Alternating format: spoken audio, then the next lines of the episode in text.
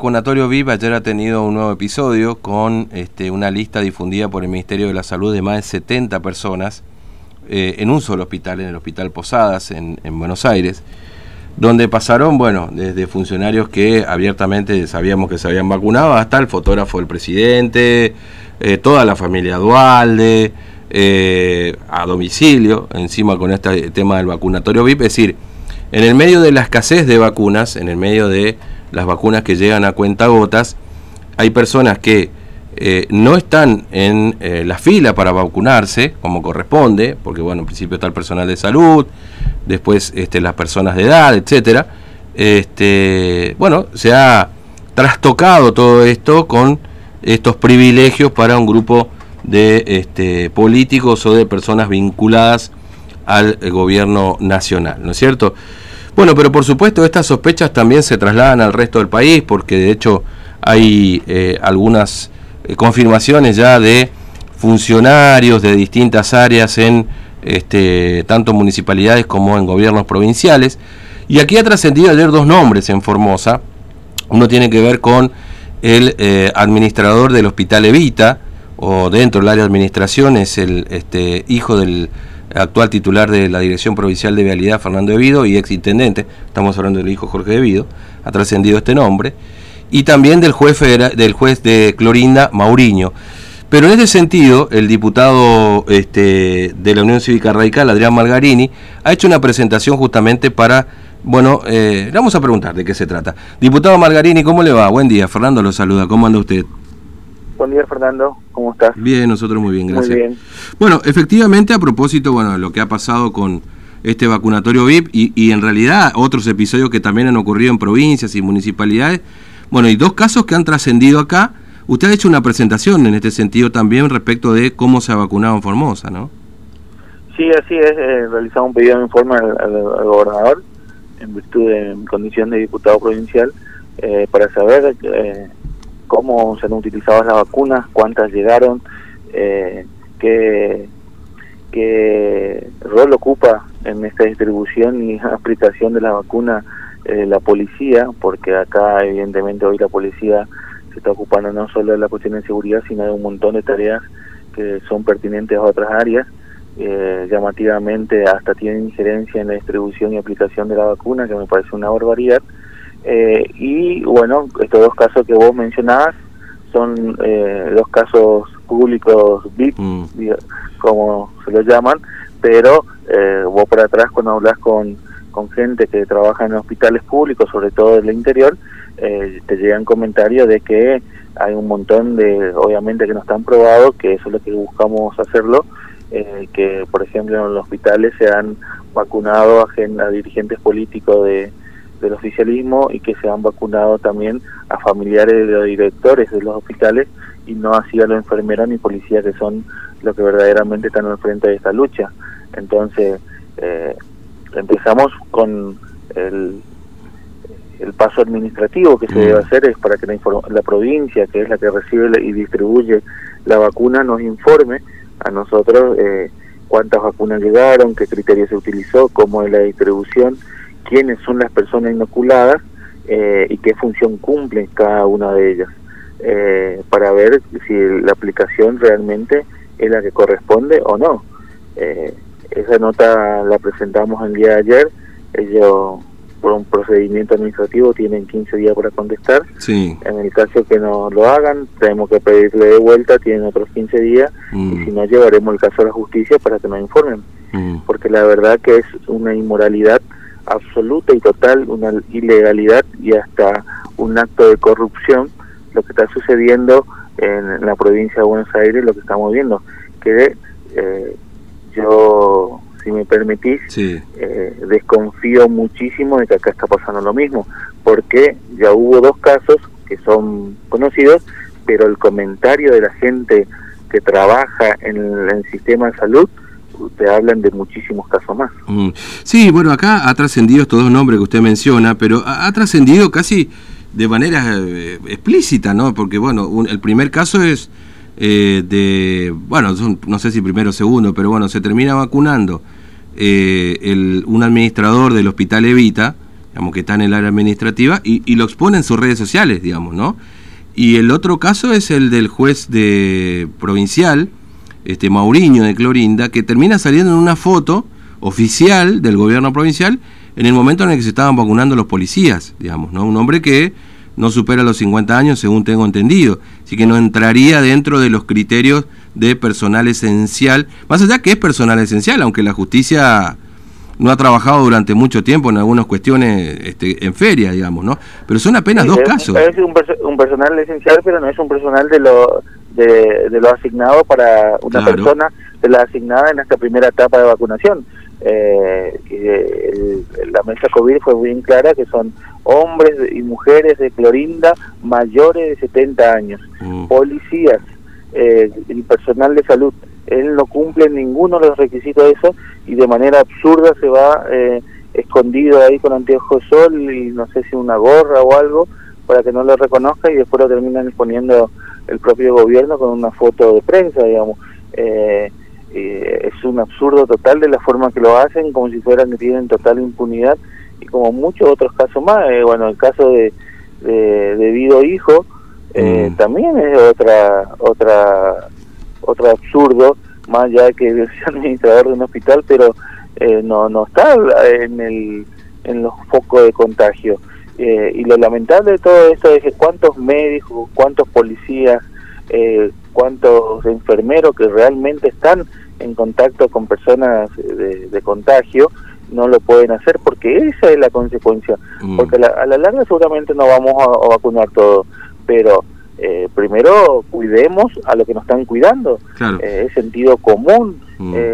pero es lamentable que se, se se apele permanentemente en todo acto de gobierno a la ilegalidad, a la corrupción, al yo tengo el poder y hago lo que quiero, si yo tengo el teléfono del que reparte ya ya estoy ya eso ya estoy solucionado y me importa tres carajos la gente que realmente lucha. Y la verdad que esto no debe ser así, porque todos tenemos padres que son mayores de 70 años o que son ancianos o abuelos que queremos seguir teniéndolo con nosotros y por ende queremos que se vacunen. Y, y, vemos un chico eh, que no, tendrá 32, 33 años vacunándose, eh, el juez Mariño con 50 años vacunándose y no y no lo veo en contacto con ninguna mm, persona. claro, ahí hay un punto me parece. Eh, eh usted lo recalcaba recién y me parece que es el punto esencial de todo este debate y demás, ¿no? Porque claro, todos este, queremos vacunarnos y, por supuesto este, terminar con esta historia de la pandemia, ¿no es cierto? Pero usted lo decía recién y me parece que es el punto esencial. Estas personas que se terminaron vacunando, por lo menos acá en Formosa, que se ha expuesto, no estaban dentro del personal eh, considerado para la primera etapa de la vacunación. Yo creo que ahí está el problema. Eh, alguien pidió y alguien dejó que estas personas se vacunen. Entonces, eh, ¿Y cuántos más hay? Porque obviamente uno puede considerar que a lo mejor el gobernador no sabemos si se vacunó o no, en aquel momento no lo había hecho todavía, debería ser público en todo caso que sea así, está bien. Ahora, hay, hay una realidad, los ministros de Formosa, el ministro González, el ministro Zorrilla, cuando fue a Buenos Aires, el ministro de, de Desarrollo Humano y la Comunidad Aníbal Gómez, van y vienen de Clorinda y la verdad que uno no sabe si se hisoparon, no se hisoparon, se vacunaron, no se vacunaron pero con una seguridad que a mí, le digo, me hace sospechar muchas cosas. Pero, por supuesto, uno no lo puede confirmar, en definitiva. Pero el problema es este. No lo, pueden confirmar porque acá ninguna información es pública. Acá, obviamente, ya no se puede ni preguntar más directamente porque, eh, ustedes, bueno, ustedes saben, tienen que hacer una esquelita, eh, como una escrita de almacenero, para, para ver si ellos tienen ganas de leer tu esquelita o no y ahí y ahí contestar. Y a lo mejor leen y no contestan tampoco porque eh, digamos la libertad de prensa en la mesa covid desapareció no es que se organizó desapareció porque eh, es una aberración de la forma que le permiten ejercer sus derechos a ustedes. Mm. eh, y nosotros por ejemplo ayer yo ayer personalmente fui a Clorinda entré con, porque soy diputado provincial, soy personal esencial, tengo libre circulación, pero a la salida de Clorinda estaba la policía esperándome y me preguntaron por mi sopado, y que está muy bien, y le presentamos, estábamos con el diputado Zárate, eh, justificamos nuestra condición de diputado los dos y presentamos los dos nuestro hisopado y mm. continuamos. ¿Entendés? Así debe ser. No porque nosotros sea, eh, cumplamos una función pública, no estamos exentos a contagiarnos y a contagiar. Eh, entonces, ellos tienen que hacer, tienen que cumplir el mismo rol y lo tienen que informar a esa situación, porque ellos tienen que dar el ejemplo. Todo el día están diciéndonos hasta de forma burlona lo que tenemos que hacer y no hacer, y después resulta que cuando ellos tienen que hacerlo, no lo hacen. Mm. Eh, eh, el ejemplo tiene que ser desde la parte de la conducción de esta provincia. No lo pueden dar el ejemplo el ciudadano común si lo que conducen no lo dan. Mm. Es una, una, una vergüenza total, pero lamentablemente en todos los ámbitos del gobierno, en todas las acciones del gobierno pasa lo mismo. Eh, lo que pasa en la educación pública eh, es, una, es aberrante, tenemos escuelas sin agua potable y queremos volver a clase, que está bien que volvamos a clase, pero tuvimos dos meses y 1.500 millones de pesos para prepararnos para ese fin. Y resulta que hoy, después de hace por lo menos cuatro días que se presentaron, sí, hoy el cuarto día que se presentaron los docentes a trabajar, en la mayoría de la escuela no tienen un litro de lavandina. Entonces, eh, ¿de qué estamos hablando, muchachos? Eh, mucho cuidado, pregonamos el, cuidado desde la, desde, el, desde la retórica, pero no desde la acción. Ahora, hay, hay, un eh, punto, hay un punto, diputado, que es, es complicado, porque yo también considero que debe haber una exposición de pública de la lista de personas que se han vacunado, pero hay una ley que protege, eh, que es la ley, bueno, de, de, de, mm, data, como se denomina en su momento, pero que en realidad es la ley 25.320, que es la protección de los datos personales.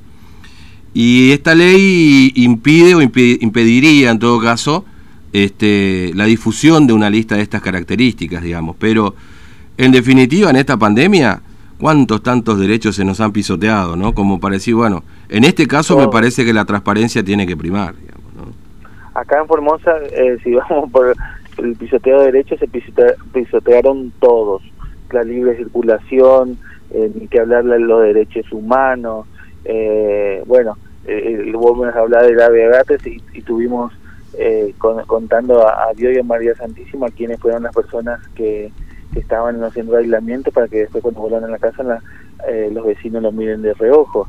Eh, yo en este preciso momento me estoy lleva, eh, me estoy yendo a, Mansilla acercando a una familia que no mm. puede salir de Formosa porque no hay medio de transporte.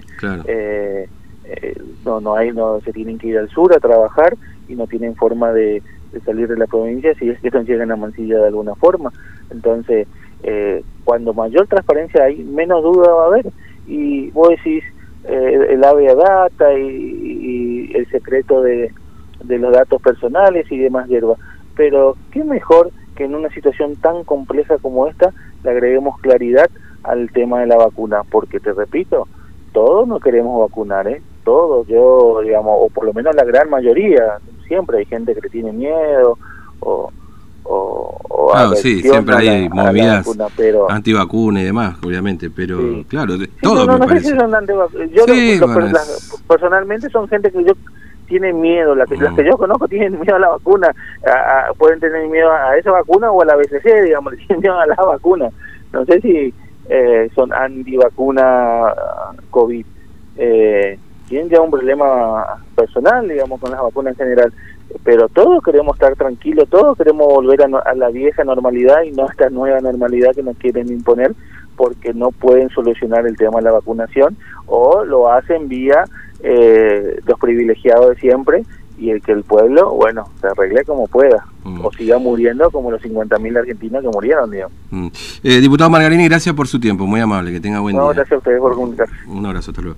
Bueno, eh, pidió informe justamente por el tema vacuna, un tema polémico, obviamente, ¿no? Este, esto de la exposición de los datos también, por esto que le mencionaba recién, la ley de protección de datos personales, este, y por supuesto que aquí ya ha habido algunos casos de personas que no estaban en esta categoría de esenciales dispuestas por el gobierno provincial y se han vacunado. Lo del juez Mauriño, por ejemplo, es evidente. Bueno, lo del administrador ahí del Levita y es y es también polémico porque en definitiva, si bien es cierto que está en el hospital, no es un trabajador que está directamente vinculado con pacientes que puedan estar atendiendo de COVID-19.